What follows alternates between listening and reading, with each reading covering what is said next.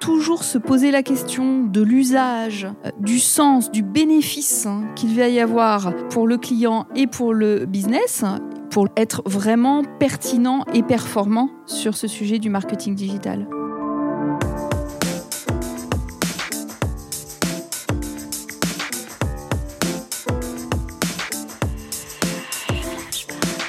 Bonjour à toutes et à tous, bienvenue dans Flashback, une série de podcasts produite par l'agence Intuiti et diffusée sur notre média Decrypt avec 3i et sur toutes les plateformes d'écoute. Je suis Quentin Franck, directeur marketing de l'agence, et avec Jean-Michel Onillon, responsable du pôle social media, nous remontons le temps avec un ou une dirigeante passionnée. Aujourd'hui, nous sommes dans la nouvelle tour de Saint-Gobain pour le septième épisode de Flashback, en compagnie d'une personnalité passionnée par son entreprise, Saint-Gobain, et par son métier.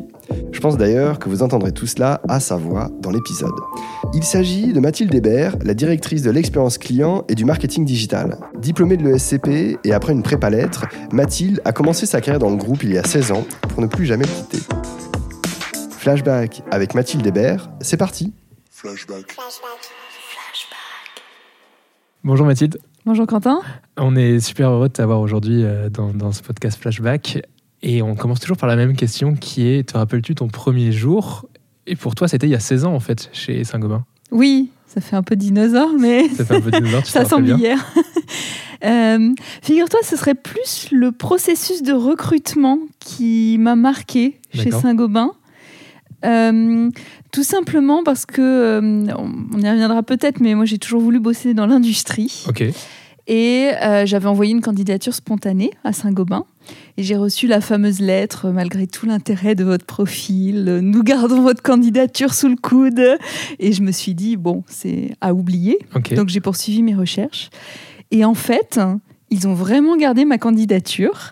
Et plusieurs mois après, ils m'ont recontacté pour un poste qui correspondait exactement à mes aspirations. Qui, et était quoi, été, qui était euh, au marketing dans l'industrie, à l'époque euh, dans le conditionnement, donc les bouteilles en verre et les pots en verre pour euh, les boissons, les confitures, etc. Un poste de chef de marché.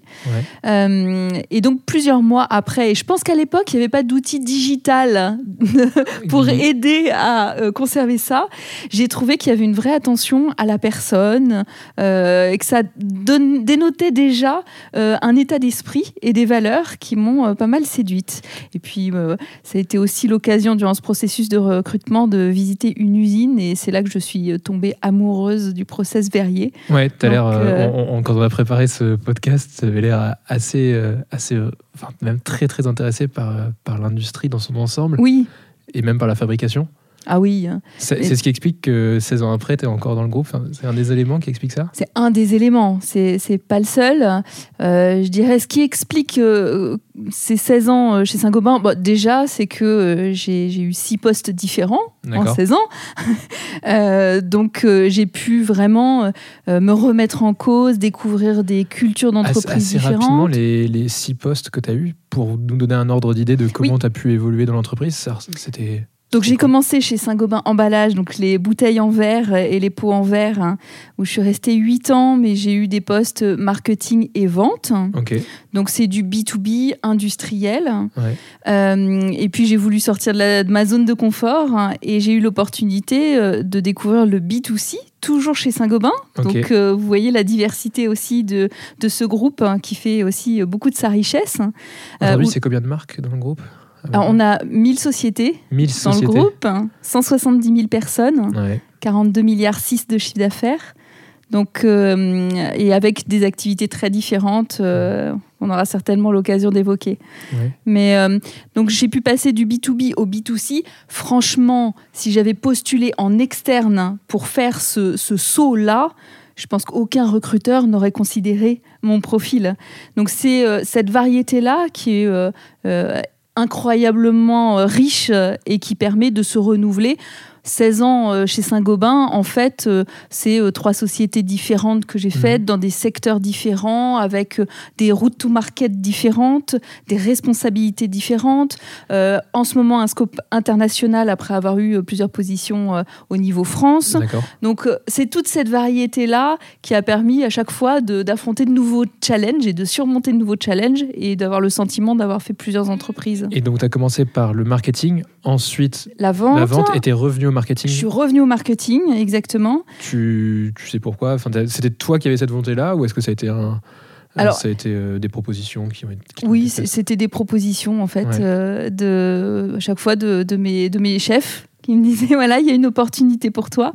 Et puis maintenant, avec le recul et, l'expérience, euh, j'abonde pleinement dans tout ce que les anciens me disaient et où je levais un peu les yeux au ciel. Bon, maintenant, je dois être passé du côté des anciens, où euh, il faut absolument passer sur le terrain pour être un meilleur marketeur. C'est le contact avec le client, c'est la proximité avec euh, l'opérationnel, avec le terrain qui fait qu'on grandit et qu'on devient un marketeur qui prend en compte euh, cette, euh, cette approche directe du client qui sait du coup que son premier client, c'est le vendeur qui lui est face au client. Donc toute cette, cette expérience-là accumulée, elle nous fait grandir en tant que marketeur. Bon, je pense que tout le monde le dit. c'est vrai que j'y croyais pas forcément en sortant de l'école, j'allais dire. et en fait, c'est ce qui me nourrit au quotidien. Donc j'en suis maintenant très convaincue. Et aujourd'hui, tu, euh, occupes une position chez Saint-Gobain qui représente des chantiers très stratégiques euh, pour de nombreuses entreprises industrielles. Tu es directrice de l'expérience client et du marketing digital. Est-ce que tu peux nous raconter euh, quels sont tes challenges dans ce métier aujourd'hui? Oui, alors euh, notre groupe s'est réorganisé euh, il y a un an maintenant, euh, justement pour se rapprocher des clients, avoir une structure plus agile et plus proche des clients.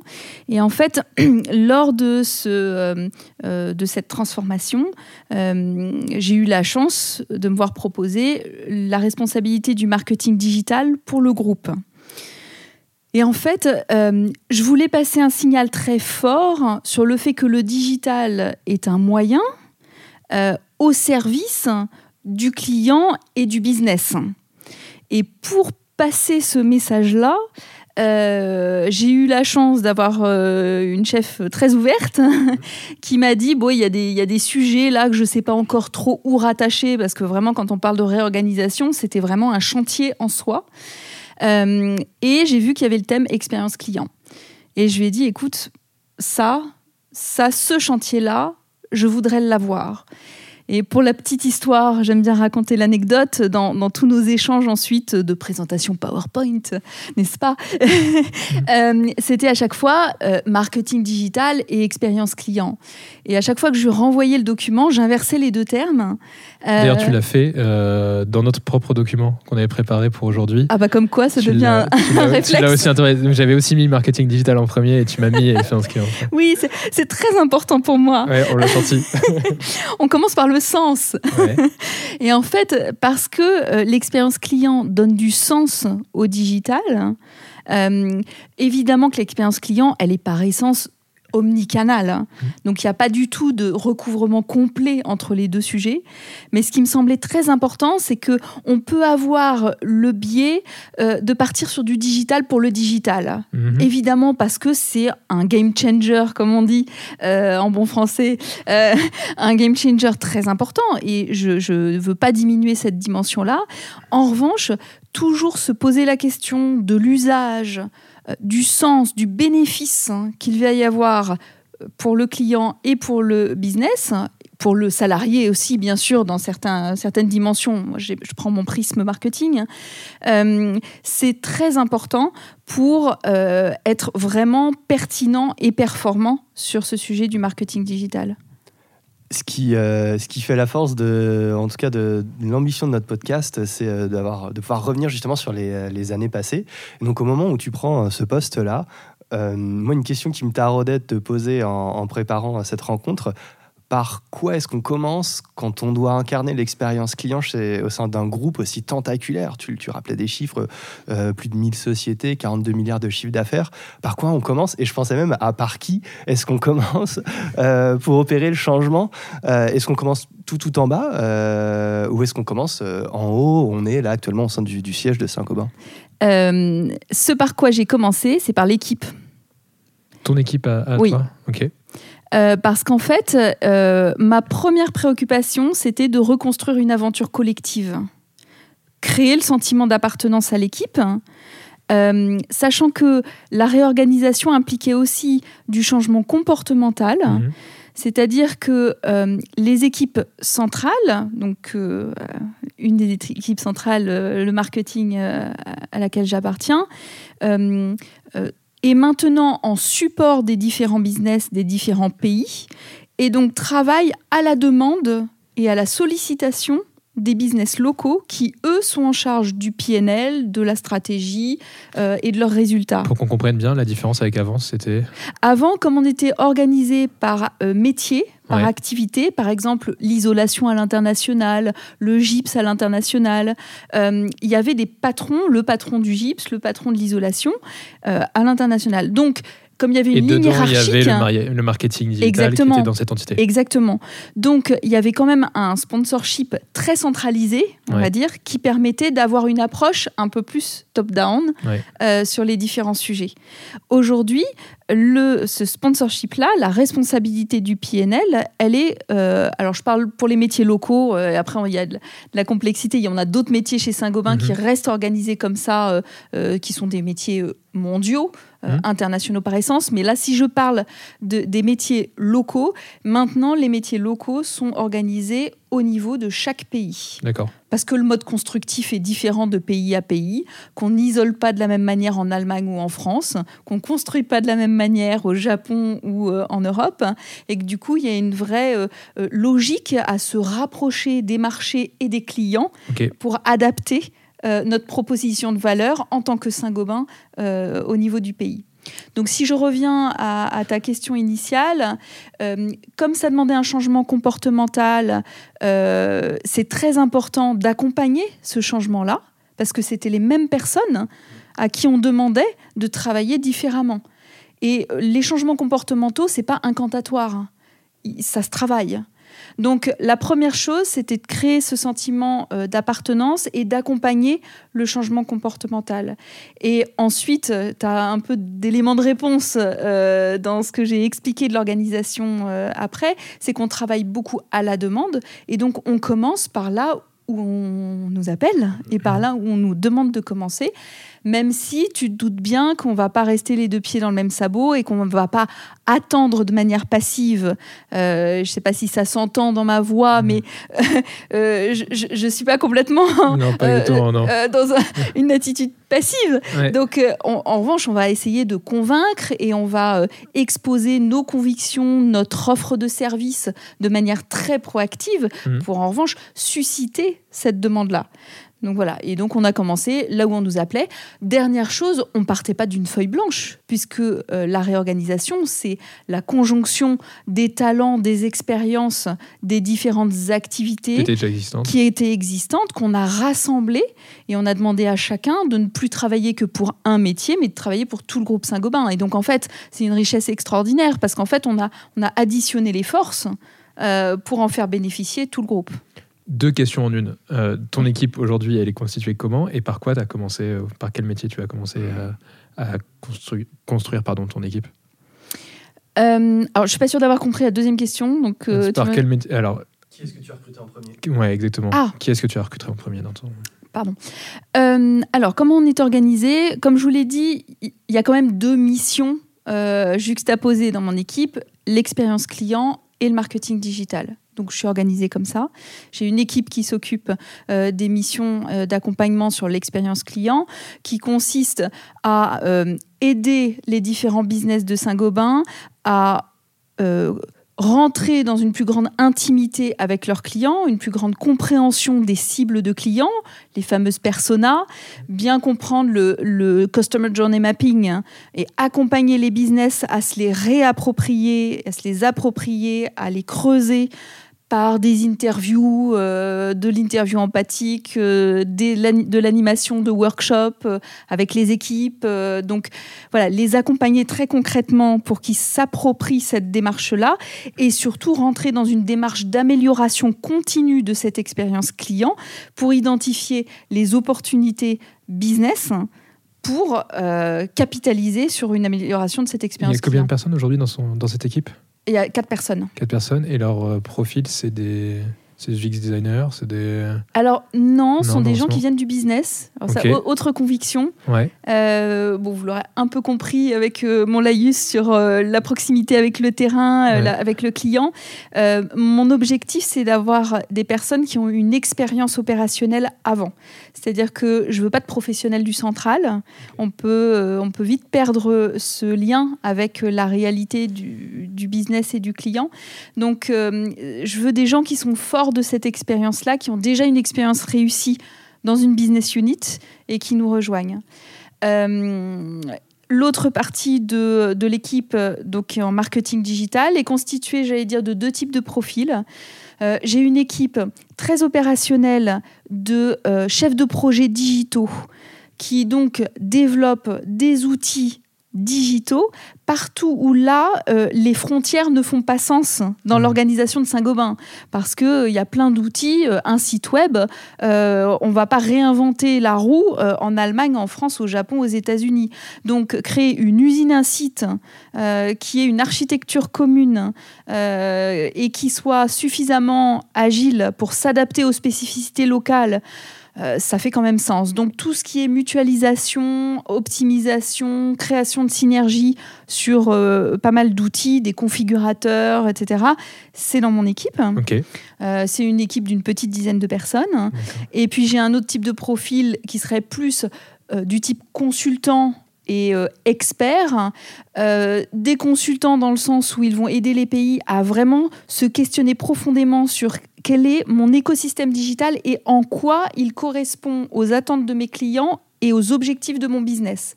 C'est pas la même chose de vouloir fidéliser sa clientèle ou de vouloir capter des leads, de nouveaux leads.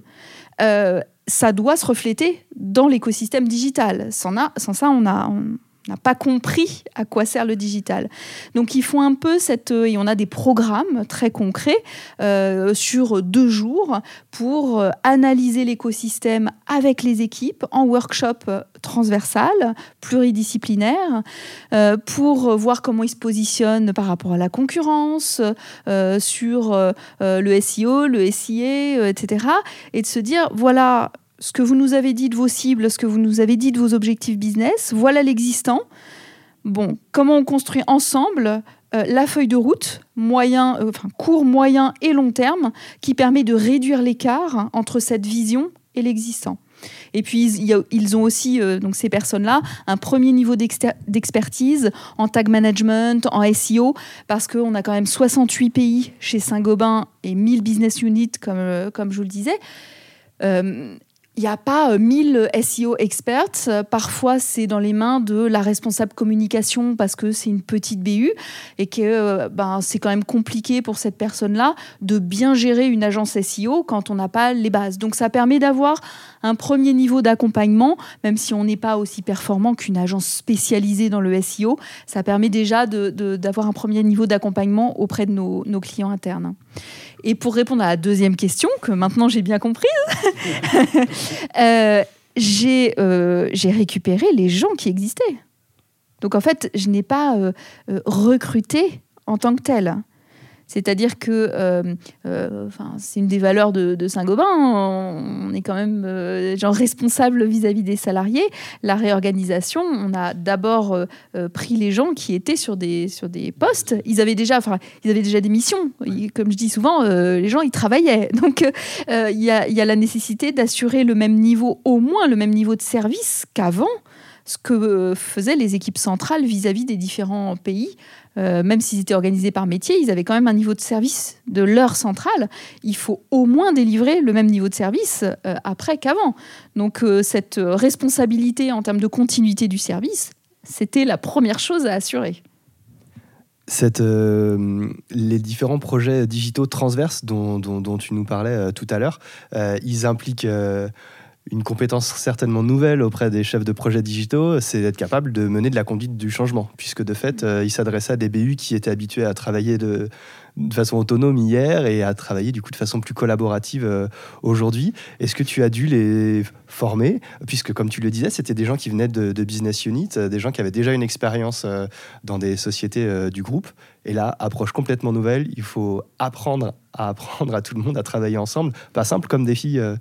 Oui, C'est vrai, c'est euh, pas simple. Après, euh, euh, alors si on parle de type de recrutement, parce que quand même, mon équipe, c'est un organisme vivant, il y a des gens qui partent, des gens qui arrivent. Donc, je dirais que plus que les hard skills ou que les compétences, plus c'est un peu caricatural, il faut quelqu'un qui sache de quoi il parle, mais je dirais presque plus que les hard skills sont les soft skills qui font la différence. Donc moi, dans mon processus de recrutement, je dirais que mon obsession, c'est de savoir si la personne que je recrute euh, est collaborative, est orientée client, service, euh, ce sens du service, euh, et est orientée business. et tu, le valides par les échanges lors du processus ou par des cas ou par des comment Non, c'est purement par des échanges. C'est au feeling du coup, enfin oui. au feeling en tout cas à l'échange humain. Par le questionnement. Ok. Oui. Euh, et puis par les recommandations, parce qu'on fait beaucoup de mobilité interne. Hein. donc euh, euh, il y a aussi du partage, des retours d'expérience. Est-ce que cette personne-là a une bonne image des, pays, justement, mhm. enfin des, des, gens avec lesquels elle travaillait, quels sont. Voilà, c'est ce genre de choses. Et puis on, on, commence à sentir quand même, par le questionnement, on arrive à sentir beaucoup de, beaucoup de choses. Mhm. donc c'est plutôt de manière informelle. Et puis je suis pas la seule dans le processus de recrutement. Donc en fait, souvent, quand on a des petits interrogations. Euh, voilà, je dis tiens, il y, y a, ça, euh, ça j'aimerais, j'ai pas eu le temps de bien creuser ou j'ai encore un petit doute. Hein. Du coup, je, je, partage ça. Il t'arrive de recruter sur l'externe ou c'est vraiment tout le temps sur l'interne? Non, c'est pas tout le temps sur l'interne. On a recruté, j'ai encore recruté euh, une, la directrice digital marketing performance dans mes équipes là très récemment. donc oui, oui, on recrute aussi en externe, mais je dirais que dans une période de transformation, il y a quand même une priorité à l'interne qui est relativement naturelle. Tu l'as dit il y a quelques instants, ton client à toi, c'est euh, les collaborateurs de Saint-Gobain. Euh, est-ce que tu euh, appliques, tu t'es appliqué les préceptes que tu, que tu vends en interne? Est-ce que par, sur l'expérience client au cœur du coup de votre stratégie, est-ce que par exemple tu as designé la customer journey des, de vos clients internes? Et eh oui, en fait, nos, nos réunions d'équipe, j'essaye de les rendre les plus interactives possibles. Donc tu parlais de comment est-ce qu'on fait pour pour euh, avoir des gens qui euh, deviennent collaboratifs ou ce genre de choses. En fait, et je te disais, la priorité que j'avais donnée à créer une aventure collective, en fait, euh, dès qu'on nous a annoncé que cette nouvelle équipe serait créée, et avant même que l'organigramme soit officiellement en place, parce qu'il y a eu un mois et demi de battement entre euh, l'annonce et puis la, mise en place effective, euh, j'ai organisé d'abord une première réunion avec mes N-1, enfin mes futurs N-1, en se disant, bah, on se connaît pas et en même temps, on sait que dans un mois, on va bosser ensemble. Donc, il y a quand même un sacré challenge. Et j'ai fait appel à des facilitatrices externes euh, pour leur dire bah voilà le contexte. Euh, je savais que ça s'était déjà fait dans le groupe et donc euh, j'avais pris contact avec le patron de la distribution qui a mis en place toute une démarche vision au sein de donc toute la distribution de Saint-Gobain en France que je trouve une démarche absolument extraordinaire, hyper puissante pour que chacun se réapproprie, construise la vision. Oui. que pardon, est-ce que tu peux expliquer cette, euh, oui. Euh, cette, démarche vision en tout cas en fait, ça part du principe que, euh, qui sont les, facteurs clés de succès identifiés dans la réorganisation de Saint-Gobain, c'est trust, empowerment, collaboration, donc créer de la confiance, responsabiliser les gens et créer de la collaboration. Et dans la phase responsabilisation, il faut que chacun se sente responsable de régler le problème du client au plus près du problème. Donc, si le client euh, trouve pas son produit euh, en magasin, euh, il faut que ce soit la personne en face de lui à l'instant T qui se sente la capacité de régler le problème. Si on commence à escalader, à avoir des processus où il faut appeler son N plus 2, que ça cascade, ça passe au, directeur financier, on a déjà une, perdu une partie du business et de la relation client.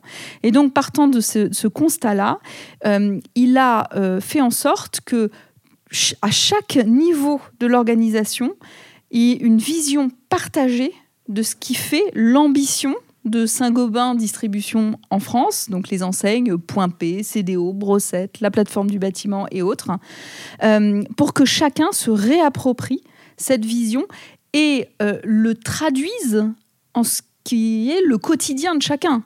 C'est bien d'avoir une vision, mais c'est surtout comment ça s'incarne et comment ça, quelle forme ça prend dans mon quotidien et du coup qu'est-ce que je vais mettre en œuvre là-dessus. Et donc j'avais trouvé que c'était euh, d'abord euh, complètement euh, le sens de cette réorganisation mhm. et que c'était la manière dont on pouvait transformer chacun pour être vraiment plus efficient. Et donc, le, premier exercice que, ces facilitatrices nous ont fait faire, c'était de dessiner un poster pour se présenter, nous. Euh, alors déjà, passer par le dessin, c'est euh, mhm. euh, changer de, cerveau, ce qui est déjà très intéressant en soi. Et en plus, les, questions qui nous étaient posées pour nous présenter sortaient un petit peu de, du classique CV sur LinkedIn. Mhm. C'est-à-dire que c'était de quoi je, je, suis le plus fier, quelle est ma baguette magique à laquelle on peut faire appel dans l'équipe euh, si euh, voilà, je suis euh, hyper diplomate et je sais régler tous les problèmes ou moi je sais décider et je peux vous aider. Enfin, ce type de, compétence qui peut servir à, tout le monde. quels sont, quel est mon parcours brièvement Qu'est-ce qui m'irrite Le truc qui me fait sortir de mes gonds. et en fait, cette manière d'aborder euh, le, portrait mhm. permet surtout d'avoir accès à la personne derrière la fonction et de l'avoir en une heure. Et en fait, euh, donc ça c'était la première étape. La deuxième étape, c'est que j'avais voulu qu'on passe par une phase, ce que j'appelle pas très élégamment la purge, mais c'est de se dire, euh, voilà comment je ressens la période de transformation qu'on est en train de vivre qu'est-ce que qu'est-ce qui me rend euh, inquiet, pas bien, et qu'est-ce en quoi je me dis sont des super opportunités. Et en fait, au bout d'une demi-journée, euh, je pense que euh, j'ai eu le plus beau cadeau que, qu'on pouvait imaginer, c'est qu'il y a une de ces, de ces, de ces collaboratrices qui m'a regardé, qui m'a dit Waouh, bah écoute, je pensais pas que j'en dirais autant. Mhm. Et bah, ça fait vraiment du bien. Et c'est incroyable parce que je pense que je l'aurais gardé, je l'aurais gardé enfermé en moi. Et là, bah, c'est sorti et, ça fait du bien. Et la deuxième chose qu'on s'est dit, c'est qu'on s'est tous regardés en se disant, bah, on partage les mêmes valeurs. Et ça, pour construire la confiance, il y a rien de tel. Une demi-journée, on n'aurait jamais atteint ça si on n'était pas passé par ce processus. Et je l'avoue, hein, si j'étais pas passé par des facilitatrices dont c'est le métier, euh, moi je ne savais pas faire. Hein. Donc voilà, je l'ai fait avec mes N-1 et puis je l'ai fait avec mon équipe élargie euh, quelques semaines plus tard hein, euh, pour créer cette même dynamique-là. cette, dynamique qui prend en compte euh, un petit peu plus les émotions, peut-être que d'autres formes de management. Euh, l'exemple que tu nous donnes, il est super intéressant. C'est sur une période de transition où ça permet de faire bloc, de créer de la solidarité et un vrai collectif. Est-ce que dans le temps, euh, c'est aussi un élément euh, qui te permet de continuer à engager, à faire évoluer du coup ton équipe. Euh, j'avoue que par exemple, moi je suis aussi manager et, je me rends compte que le rapport aux émotions, il est très différent chez chacun des collaborateurs qu'on peut encadrer et de fait c'est très difficile de, de, Je trouve que c'est pas le levier le plus simple sur lequel jouer, et que parfois il faut savoir revenir sur des choses très rationnelles. Est-ce que toi, c'est quelque chose que tu fais, que, dont tu te sers en permanence ou très régulièrement? Je ne sais pas si c'est l'appel aux émotions sur lequel je reviens régulièrement, mais en tout cas, toutes nos réunions d'équipe euh, euh, élargies, euh, j'en fais deux par an en général, sont sur ce même mode collaboratif. toujours avec des facilitatrices, c'est-à-dire toujours avec une phase de questionnement, de prise de recul par rapport à ce qui s'est passé, qui aide à se projeter vers l'avenir et tu parles de la variété individuelle, oui, mais en fait, on est devant des paperboards et donc on livre ce qu'on veut livrer. Euh, on passe par le post-it, on passe par euh, les échanges. Euh, donc c'est à la fois intime et à la fois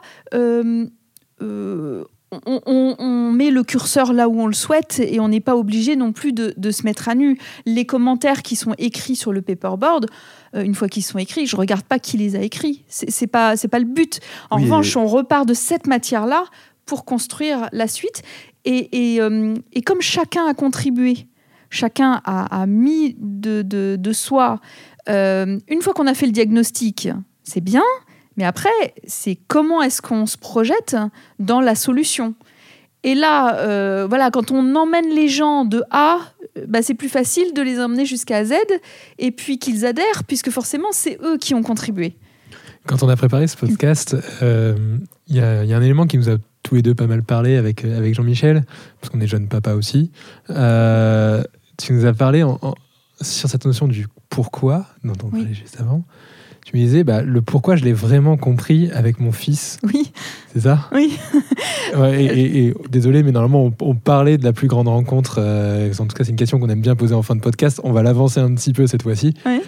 Parce que tu nous avais répondu, mais la plus grande rencontre que j'ai eue ces dernières années, c'est celle de mon fils. Oui, alors ça peut paraître anecdotique ou ça peut, ça peut faire peut-être rire les, auditeurs très professionnels qui nous écoutent. Euh, euh, mais oui, je vais vous expliquer pourquoi. C'est que euh, je pense profondément que le fait de devenir mère a changé mon approche managériale. Euh, pourquoi La première chose, bah, c'est le pourquoi. C'est que il a trois ans et demi et ça fait euh, déjà euh, oui un an et demi qu'à chaque fois que je lui demande de faire quelque chose, c'est pourquoi. Euh, c'est pourquoi, et c'est même, je dirais, une approche limite lean management euh, ou euh, world class manufacturing, c'est-à-dire que c'est le questionnement les cinq pourquoi jusqu'à trouver la cause racine. Donc, c'est un travail très exigeant. Tu lui fais faire sa customer journey ou pas Lui, je lui ai pas fait faire. Mais en tout cas, cette capacité à questionner euh, oblige à manager par le sens. C'est-à-dire qu'on peut utiliser la force n'est-ce pas, face à 90 cm et, 13 kilos, mais en fait on se rend très vite compte des dommages collatéraux et qu'en fait euh, ça ne fonctionne pas. Donc c'est un exercice au quotidien de euh, trouver les leviers qui font sens pour lui et qui vont l'amener à avoir envie de faire ce que euh, je souhaiterais. Alors pas forcément exactement comme je le souhaiterais, mais euh, voilà. Et donc en fait, je trouve que euh, accompagner un enfant dans, dans l'éducation, c'est un peu comme faire grandir ses équipes en tout cas, c'est le même niveau d'exigence du point de vue managérial pour essayer d'aller chercher les leviers de, motivation de chacun. Sachant que ce qui est très intéressant, on parle de la valeur du feedback souvent quand on parle de confiance, d'empowerment, mhm. de, collaboration. Euh, avec un enfant, le feedback, il est permanent et il est sans filtre. Euh, et on a un accès direct à ses émotions. Ce qu'on n'a pas avec un adulte. Euh, qui est déjà euh, beaucoup plus. Ce que tu vas euh, d'ailleurs chercher, dans, notamment dans l'exercice que tu nous montrais tout à l'heure. Oui, mais que je fais pas au quotidien. Mais tu, vois. Alors que là, tu le fais au quotidien. Donc c'est un exercice qui est absolument incroyable pour grandir soit en tant que manager mhm. et pour essayer du coup d'être un meilleur manager au quotidien. Super. On a bien compris l'exemple. Il a cinq mois, le tien, c'est ça? Oui, exactement. Bientôt. Je suis pas encore dans le pourquoi, si, tu veux. Bientôt. Ce serait très en avance. Euh, les, euh, les, les quick wins, les petits succès avec un enfant, ils sont permanents. On a le plaisir d'aller voir grandir euh, tout le temps. Dans, dans, dans ton métier, j'essaie de raccrocher les wagons. Hein. dans ton métier, euh, depuis que notamment que tu as embrassé du coup le chantier de de l'expérience client, euh, comment est-ce que tu euh, sur quel succès tu t'es appuyé du coup pour montrer à tout le groupe que ça fonctionnait? Et par exemple, c'était quoi ton premier succès où tu t'es dit genre yes, trop bien, trop content d'avoir pris ce poste? Eh ben, je vais te dire, ah il y en a plein, euh, trop bien, euh, euh, ravi d'avoir pris ce poste, il y en a plein, mais je vais te dire, hier, j'ai appris qu'il y avait une nouvelle responsable de l'expérience client qui avait été nommée donc avec ce poste-là, pour notre, notre métier mobilité, donc entre autres sécurité, les pare-brises de voiture. Euh, et en fait, c'est une mission qu'on a conduite euh, au long de l'année 2019, hein, qui nous faisait un peu sortir de notre, euh, de notre zone de confort, parce qu'en fait, nos personas traditionnels, enfin traditionnels, je sais pas, mais en tout cas, nos personas les plus classiques chez Saint-Gobain, c'était l'installateur, mmh. le plaquiste, l'architecte, voilà. Donc plutôt sur les métiers de la construction. or, on a euh, échangé avec, avec Securite, où leur logique de co-développement est très forte. Donc, ils ont cette proximité avec les clients qui est essentielle à leur métier, mais qui n'avait pas en tant que telle une professionnalisation de, de l'approche expérience client. Et on a fait une mission pour eux. Euh, en euh, reprenant nos méthodologies, mais un petit peu différemment parce qu'on ne va pas prendre euh, un Customer Journey Mapping exactement de la même manière. On a pris un projet de nouvelle voiture et on a focalisé sur un client. Et en se disant, ce client euh, fabricant d'automobiles, euh, quelles sont les différentes parties prenantes, comment se passe un projet, quels sont les différents intervenants? En interne et chez le client. On a interviewé euh, ces différentes personnes chez le client. Et donc on a un peu réinventé notre méthodologie euh, pour, euh, pour accompagner euh, Sécurite dans cette démarche. Et la première, je dirais, victoire, c'est quand il y a eu la convention commerciale et marketing fin 2019, où le, patron de, de l'activité nous est revenu vers nous en disant c'est génial, ça a super bien fonctionné. toutes les équipes à la fin disaient mais mais pourquoi on le fait pas déjà euh, Allez, hop, euh, là. Euh, on met en place. On met en place là, ça y est, ça y est, c'est, c'est, mais c'est évident, on, on, devrait le faire depuis très longtemps. Donc déjà, cette capacité à entraîner les équipes dans cette projection est exceptionnelle. Et ensuite, le fait qu'ils aient créé le poste, qui fait partie de nos recommandations, de dire bah voilà, il faut quelqu'un qui se sente responsable du sujet, qui soit rattaché au managing director. Euh, voilà, bah, ça, a été, euh, ça a été mis en place et donc euh, c'était la note de nomination que j'ai eue hier dans ma boîte. Super. On a. Alors, je vais faire une petite pub intuitive. En fait, c'est l'instant pub. On coupe chacun de nos podcasts pour faire. Non, c'est pas vrai, on coupe pas chacun de nos podcasts. Mais en fait, simplement sur la Customer Journey Map, Mapping, on a, on a lancé, nous, une, une, une forme, une méthodologie de Customer Journey qui vient intégrer les métiers de l'expérience client, donc qui sont souvent sur de la donnée qualitative, et aussi on a aussi l'autre partie chez Intuiti qui est la, partie marketing digital, donc des données euh, quantitatives. Pardon. Est-ce que toi, tu as déjà réussi justement à lier ces deux types de données, donc par exemple la donnée terrain, Cali, et la donnée euh, plutôt ah marketing? Ah oui, on a, euh, on a un super exemple, c'est dans la distribution de Saint-Gobain, où on est capable de montrer de manière très chiffrée l'impact du NPS sur l'operating profit d'une agence. Ok. Donc voilà, donc et la corrélation est assez bluffante.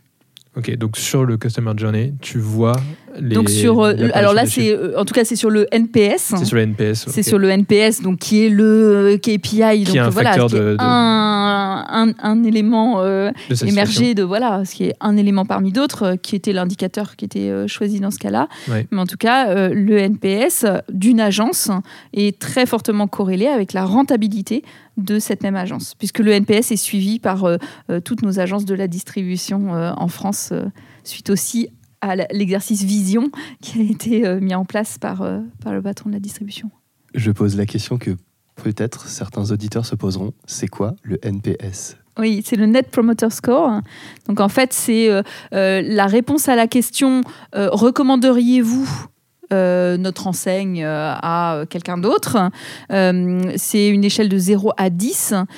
toutes les personnes qui notent 9, qui répondent 9 et 10 à cette question sont considérées comme ambassadeurs. Toutes les personnes, donc les clients, hein, pardon, qui répondent entre 0 et 6 inclus sont supposés être des détracteurs et on soustrait les détracteurs hein, aux ambassadeurs. Donc on soustrait les pourcentages, on, obtient donc un, chiffre euh, qui est euh, le NPS et qu'on appelle donc Net Promoter Score. Sur la valeur ajoutée euh, apportée aux clients, justement chez Saint-Gobain, vous avez fait un travail énorme qui est notamment être passé de fabricant de produits à promoteur de services quelque part, à offrir des services à ses, à ses clients finaux ou pas, qui peut être, puisqu'on peut avoir l'artisan entre deux. Euh, est-ce que tu as des exemples à nous, à nous transmettre de ces nouveaux services et comme, nous donner un petit peu de recul sur comment ils fonctionnent? Oui, c'est très vrai. Et je pense qu'on est encore sur notre chemin de ce point de vue-là. Mais c'est vrai que l'approche expérience client euh, permet vraiment de s'extraire d'une considération purement produit. Centré sur le produit. Centré sur le produit pour élargir la réflexion. et donc ça, effectivement, c'est très intéressant. Et oui, il y a des exemples qui sont, qui sont assez cohérents avec la réorganisation du groupe. Par exemple, en France, on a euh, des business units qui sont très fortes sur nos métiers locaux. Euh, Isover pour l'isolation, euh, Placo pour la plaque de plate, c'est presque devenu un nom générique. Weber pour les enduits, et pour, pour les enduits et les mortiers. bon, Saint-Gobain pour le verre. Mais au-delà de ces différentes business units, on a cherché, les équipes françaises ont cherché à donner de la valeur à la marque Saint-Gobain auprès du grand public. Parce qu'on bénéficie d'une notoriété en France qui est importante. Et donc, ils ont créé tout un, écosystème qui s'appelle la Maison Saint-Gobain, euh, qui est de se dire comment est-ce que je capitalise sur le consommateur final euh, en tant que client, puisque le client, c'est pas seulement celui qui nous achète ou qui nous fait le chèque, mais c'est toute personne qui a une influence sur le parcours d'achat euh, et sur la prise de décision à, un instant T, le, euh, ce consommateur final a un impact sur le choix des matériaux, sur le choix, la manière dont se déroule un projet, et donc essayer de lui quand il n'est pas forcément toujours acheteur, il faut bien comprendre ça. C'est que le consommateur final, certes pour sa maison, est l'acheteur, mais si c'est pour euh, les bureaux de son entreprise, si c'est pour du mobilier urbain, etc., il n'est pas l'acheteur dans ce cas-là. Voire, même, voire même pour sa maison. Euh, je ne sais pas si, tu as déjà fait des travaux. Euh, c'est pas toi qui achètes. Hein. En général, c'est ton, ton artisan, Qui, qui, achète. Donc après, il faut arriver à rendre le particulier prescripteur et il faut l'aider aussi. Je ne sais pas si vous avez déjà fait des travaux de rénovation chez vous. Alors Jean-Michel, je te passe. Moi, j'en ai déjà fait. Voilà, c'est compliqué. C'est très compliqué. Donc, il y a une vraie opportunité d'aider euh, le consommateur final à euh, euh, avoir une meilleure expérience de ses travaux, euh, l'aider à avoir une meilleure prise sur les décisions qui sont, euh, qui sont, qui sont faites par d'autres que lui, par des sachants. Euh, et donc, la Maison Saint-Gobain, c'est à la fois un écosystème qui donne de l'information, donc sur le site internet la maison gobainfr ça vous aide à avoir une enveloppe de combien vont coûter, combien coûte la rénovation d'une salle de bain, ou si je veux me faire du télétravail et que je dois faire évoluer mon intérieur, ben, qu'est-ce que ça veut dire, quelles sont les solutions, comme par quelle bouche je peux prendre euh, le problème? Euh, et, voilà comment je m'y prends?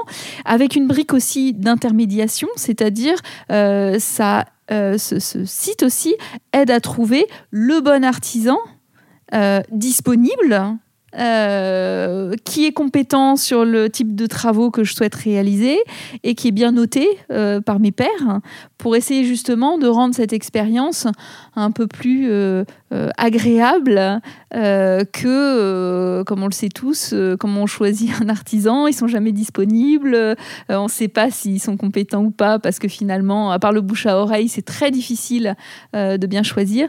Donc voilà, c'est ce type de, de service euh, qu'on cherche à, développer. En fait, vous utilisez la notoriété Saint-Gobain pour également la faire euh, ressortir sur les artisans et sur la qualité de l'artisan derrière.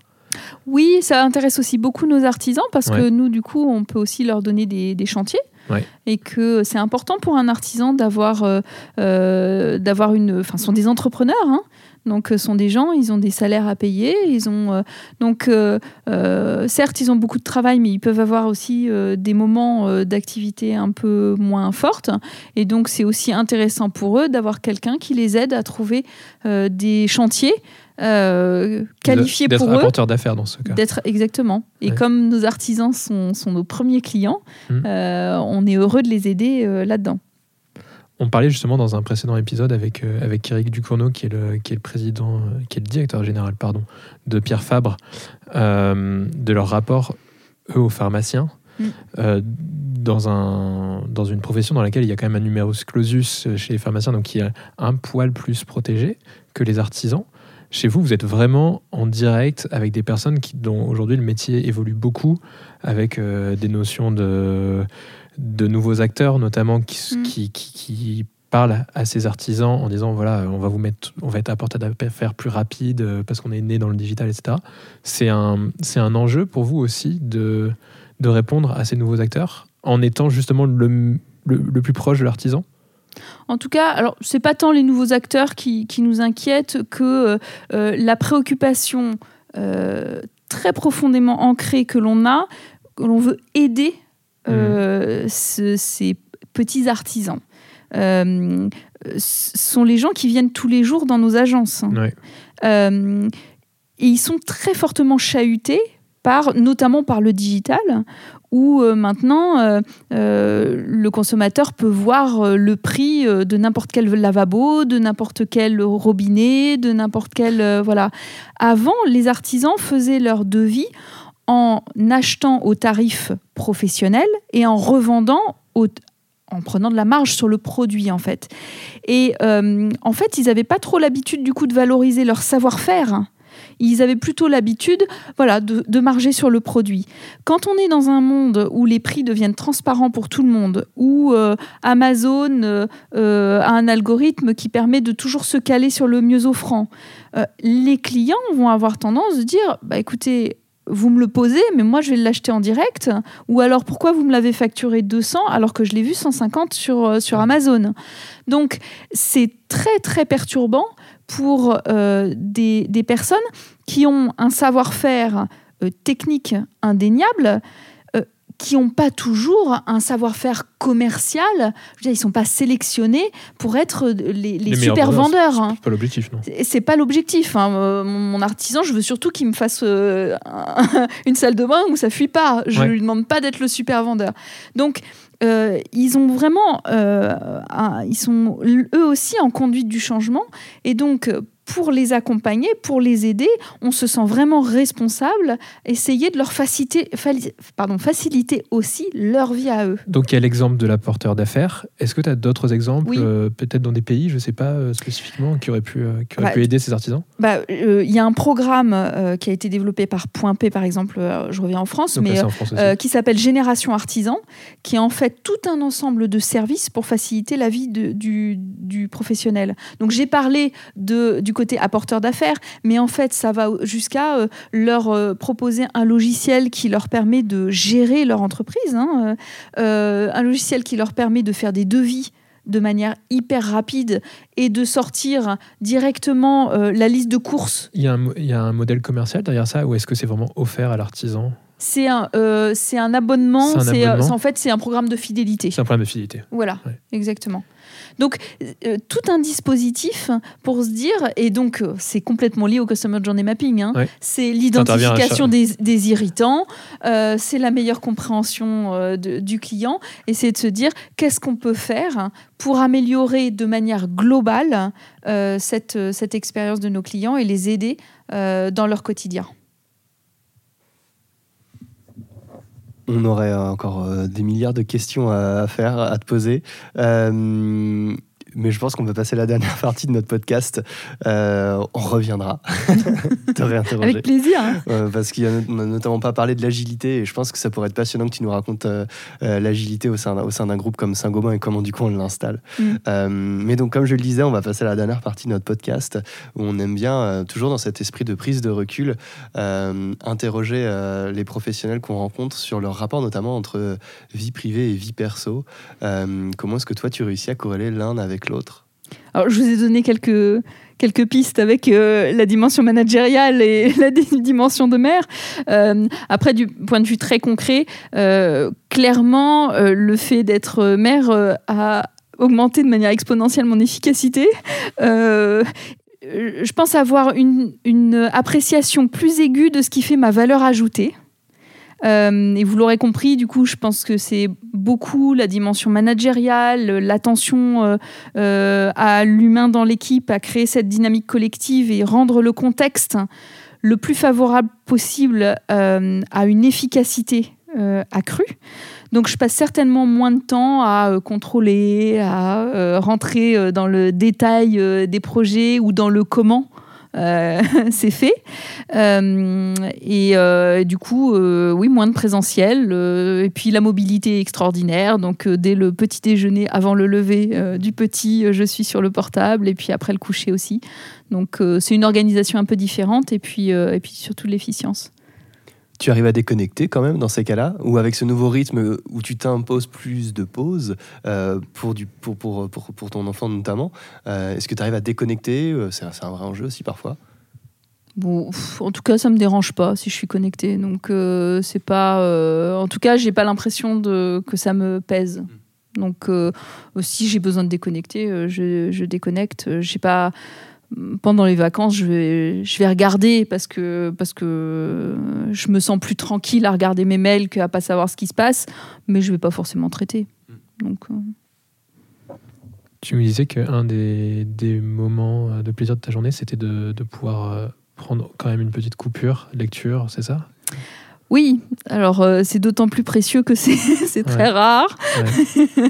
Euh, oui, je dirais que dans l'idéal, si, je peux me ressourcer, c'est passer, avoir un peu de solitude en fait.